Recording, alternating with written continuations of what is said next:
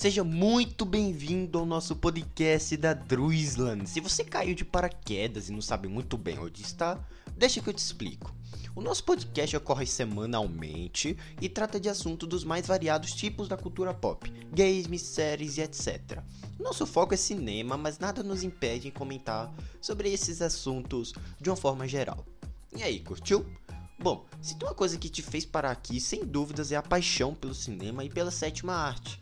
Continue com a gente para descobrir o que falaremos essa semana. Se tem uma coisa que a gente precisa comentar é que a gente está disponível em diversas plataformas, né? A gente tem o nosso Twitter, né? A gente comenta sobre assuntos que estão saindo assim, né, diariamente e tal coisas que, como é que eu posso falar? Estão sendo notícias da cultura pop em geral, tá bom? A gente tem um podcast onde a gente fica falando sobre assuntos aleatórios lá na Castbox, muito interessante também, vale muito a pena vocês acessarem lá, embora eu precise atualizar, né, postar mais, mas tem muito conteúdo interessante lá também. Outra coisa também, galera, é o nosso site oficial. Isso, a gente tem um site, a gente publica críticas diariamente lá. A gente vai publicando sempre quando a gente tem acesso a um filme, as nossas opiniões lá e tal, tudo certinho. Com direito a outras matérias também, né? Eventos indicados ao Oscar, então tá tudo lá tá bom? A gente também tem uma conta lá na Letterboxd, né? Quando a gente posta alguns reviews, eu ainda preciso atualizar ela, ela não tá tão atualizada assim, mas eu prometo dar é, levar mais conteúdo para aquela plataforma, tá bom? E por último, eu quero avisar vocês que a nossa conta no Twitter de notícias, né, a Dreamsland News, ela está parada. Eu suspendi ela um pouco para pensar em novos projetos e também para atualizar alguns que eu acho bem melhores assim, tá bom? Mas se vocês estão preocupados, eu prometo atualizar ela em breve, tá bom? Tem muita coisa para soltar, é, é, muita pouca gente envolvida nesses projetos, então fica muito complicado para a gente seguir com todos, né? É muita ideia e às vezes as ideias antigas ficam de fora para dar lugar às ideias novas, então fica algo meio desbalanceado. Enfim, já avisei aqui, né? Então, que as notícias do Twitter, por, por um tempo indeterminado, eu posso falar assim, estão suspensas lá também. Beleza? Mas antes, vamos comentar sobre o quarto ano de Titãs, a quarta temporada de Titãs, que vai ter os irmãos Sangue Matriarca do Caos e Jinx como os vilões, o irmão sangue no caso, né? O Joseph Morgan, a Franca Potente, a Lisa Abalavanar estarão na temporada da série, nessa quarta temporada, que já definiu seu rol de vilões e seus respectivos intérpretes, né? O Joseph, o Joseph Morgan dos originais será o Sebastian Blood, que é o irmão sangue, a Franca Potente de Corra Lola Corra, vai ser a May Bennett, que é a matriarca do caos, e a Lisa Abalavanar de The List vai ser a Jinx, tá? Todos esses personagens são tirados dos quadrinhos, não são nada novo. O irmão Sangue, ele é um homem introvertido com uma inteligência fora do normal e uma natureza oculta um tanto sombria. A matriarca do caos é um predador em forma humana, né, movida por uma implacável missão fatal, né? E a Jinx é uma falastrona criminosa e solitária, né? E ela é uma mestra em magia sombria e adora manipular os outros para criar o caos, certo? Tanto a Jinx quanto esse irmão, irmão Sangue foram retirados, são personagens do rol da animação Jovens Titãs, né, lá do início dos anos 2000. E o que, além disso, o Sebastian Blood também já apareceu na segunda temporada de Arrow, certo? Galera, as três temporadas estão disponíveis no catálogo de streaming da Netflix. Já saiu as primeiras imagens do Irmão Sangue, que ele é vivido pelo Joseph Morgan, né, como já comentei. Ele é de The Originals e ele já postou no seu Instagram uma foto, as primeiras imagens oficiais né, dessa quarta temporada, que começou as filmagens no dia 28 de fevereiro, certo? Vocês podem acompanhar lá. É, ele já comentou lá no seu próprio Instagram. E nos quadrinhos, esse próprio irmão Sangue ele é líder de uma seita chamada Igreja de Sangue, né? que é uma igreja estabelecida séculos antes na nação ficcional de Zandia, ou Zandia. Esses poderes né, são concedidos por uma relíquia misteriosa, incluindo invulnerabilidade, ataques físicos e envelhecimento retardado, certo? Eu acho que é isso que eu tinha que comentar sobre Titans, galera. É, as filmagens já começaram, deve chegar no final desse ano, talvez no próximo ano tá? A gente não sabe muito dessa quarta temporada, mas a gente já tem esses vilões confirmados, certo? E que bom, tem que ser melhor do que essa terceira temporada, porque eu nunca vi uma série entrar em tanto declínio como essa terceira temporada de Titans, né? Enfim, dia 28 começou as gravações, os, o próprio Richard Hatten, né, que ele é o roteirista e produtor, já postou no Twitter, ou seja, as filmagens já estão ocorrendo a todo momento, já tá já tá em produção a quarta temporada de Titãs. Para quem gosta dessa série, eu particularmente depois dessa terceira temporada eu desisti, mas enfim, tá aí Titãs é uma série que ainda tem muito potencial a explorar, porque em três temporadas, enfim. Tá aí, vamos falar então de dois filmes que passaram despercebidos ano passado. Um é o Space Jam 2, que é um desastre completo, e o A Guerra do Amanhã, que pelo menos é divertidinho. Vamos comentar então sobre esses dois filmes.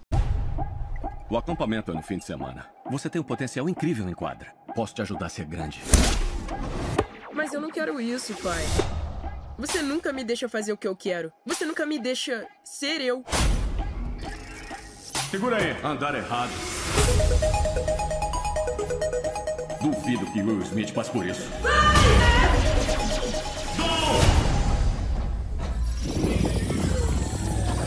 Mas que Matrix doida é essa?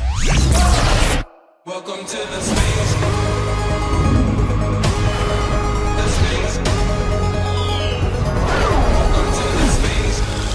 Bem-vindo, King James. Eu sou o rei deste domínio. Este é o chefe inverso. O que fez com meu filho? Cadê o Dom? O único jeito de ter seu filho de volta é você jogar basquete comigo. Pete, manda esse bobão pros cancelados. Peraí.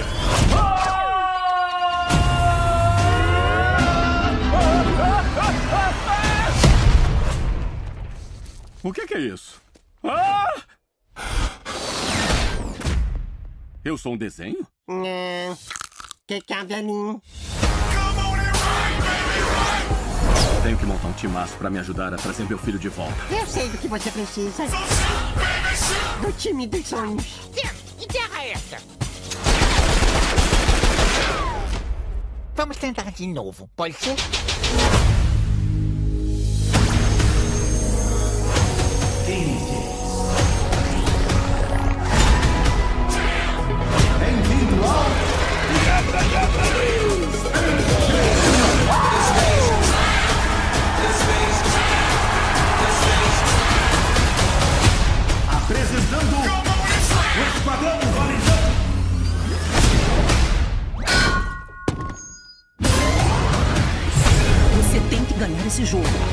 Bora acabar com isso. Tô contigo, Bro! E trazer o nosso filho de volta.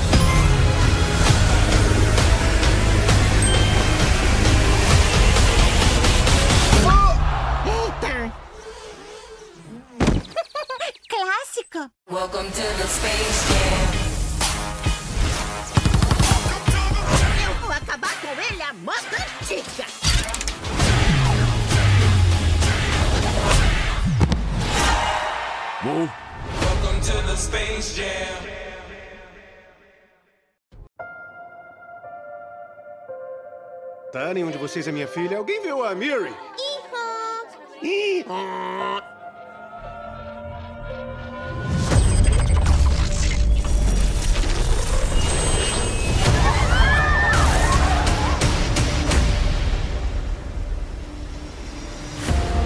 Estamos lutando uma guerra. 30 anos no futuro. É uma piada. Nosso inimigo não é humano. Precisamos que lutem ao nosso lado. Foi convocado. Eu vou voltar. Por que isso está acontecendo? E a dispensa dos professores? E a dispensa dos veteranos? Se eu não for, vão convocar você no meu lugar. Mas se alguma coisa acontecer comigo, você e a Miri vão ficar bem. E se acontecer alguma coisa com você, Dan? 70% dos convocados não voltam. Às vezes um homem faz o que é melhor para sua família, não para ele. Tira a camisa, por favor. Peraí, pra que isso? É só um teste.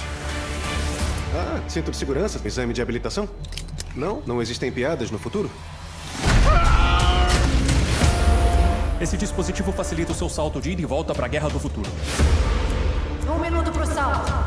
Aqui, amigão. Pega isso e vira assim desse jeito. Como tá tão calmo? Longa história. Você é ex-militar? É. A história não é tão longa assim, eu acho. Daqui a 11 meses, todos os seres humanos no futuro serão eliminados da face da Terra. A menos que vocês nos ajudem. Só eu tentando salvar minha filha.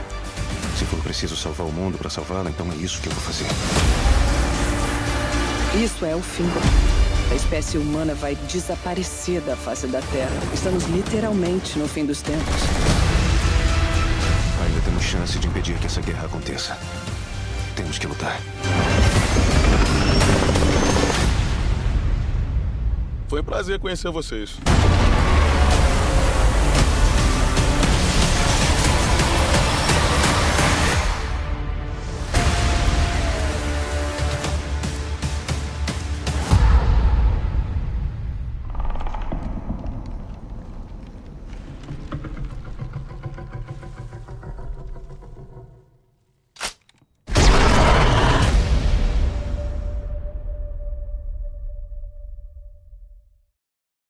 Vamos falar então do desastroso Space Jam 2, esse filme terrível, odiei esse filme, e também do A Guerra do Amanhã, do Chris McKay, é esse o nome dele, eu acho que é.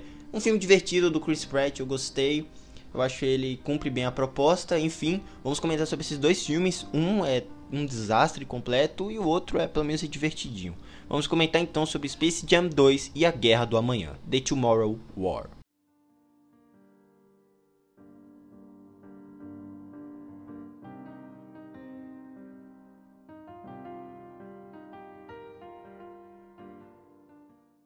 Mas antes, em uma forma de intervalo ou comercial, venho aqui pedir para vocês mais uma vez nos seguir no nosso Twitter. A gente tem duas contas, uma inativa e a outra que a gente tá sempre postando coisas sobre podcasts, sobre esses assuntos de forma geral da cultura pop, né? Que é Druizan. Você pode colocar lá, já vai estar tá lá.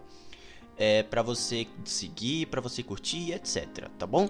Outra coisa também é que a gente tem uma conta na Letterboxd, mas é aquilo, né? Ela não tá muito atualizada, prometo ainda atualizar. É isso, também tem o nosso site, onde a gente posta as críticas, os nossos comentários dos podcasts sempre aparecem lá no nosso site também. Beleza? Tem nosso podcast na Cashbox, dois na verdade, um sobre games, notícias e reviews de games, e o outro a gente comenta sobre eventos da cultura pop, é, premiações, alguns reviews que não saem nesse podcast daqui, mas saem lá na Cashbox e é isso, tá bom? Então, galera, a gente tem também um canal no YouTube, mas eu tô pensando em parar um pouco com ele. Em breve eu volto, produzir alguma coisa. Mas fica aí atento para vocês nos seguir nas nossas mídias, porque quando não tem podcast aqui, às vezes tem conteúdo lá no Twitter. Quando tem no Twitter, tem conteúdo na Cashbox. Não tem na Cashbox, tem na Letterboxd. Você entendeu, né? Enfim, é isso, né? Finalizando aqui o nosso momento comercial. E, bom, vamos para os nossos comentários dessa semana.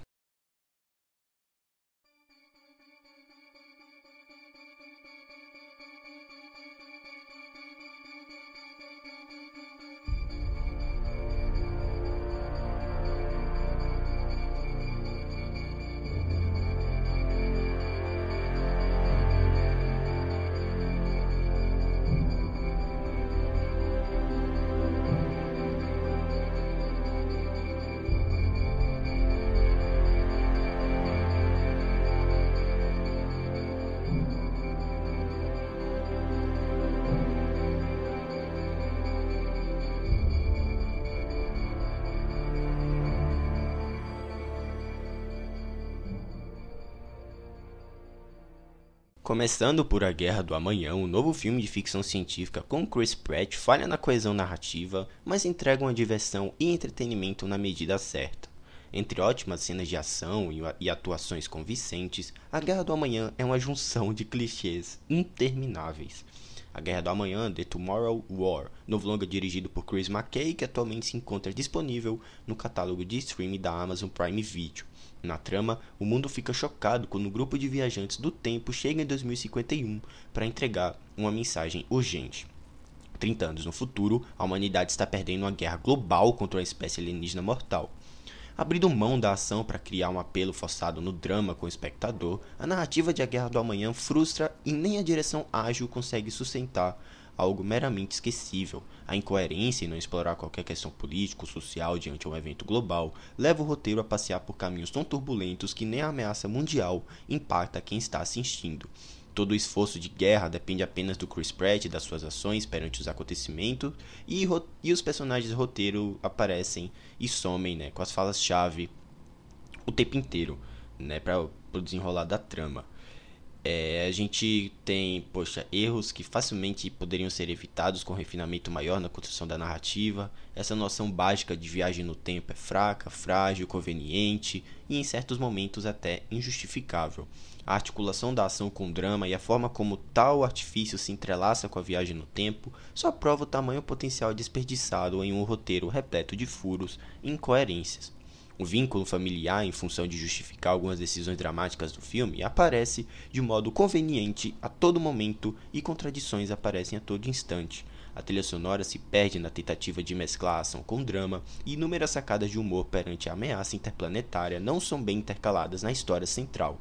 A intensidade e agilidade narrativa do filme é interessante e compensa você assistir a uma boa tarde de um sábado. No fim, a gente tem um filme para desligar o cérebro e aproveitar as bem dirigidas e filmadas cenas de ação. Nada mais e nada menos que o mais puro entretenimento. E eu vou dar uma nota 5. Filme divertido, filme ok, filme leve. Eu acho que ele cumpre sua proposta, mas ainda assim os erros no roteiro me fazem ainda questionar, sabe? Algumas decisões que o filme toma. Mas enfim, o filme está disponível no Prime Video, pode assistir, tem minha recomendação. Eu acho que é um filme bem divertido.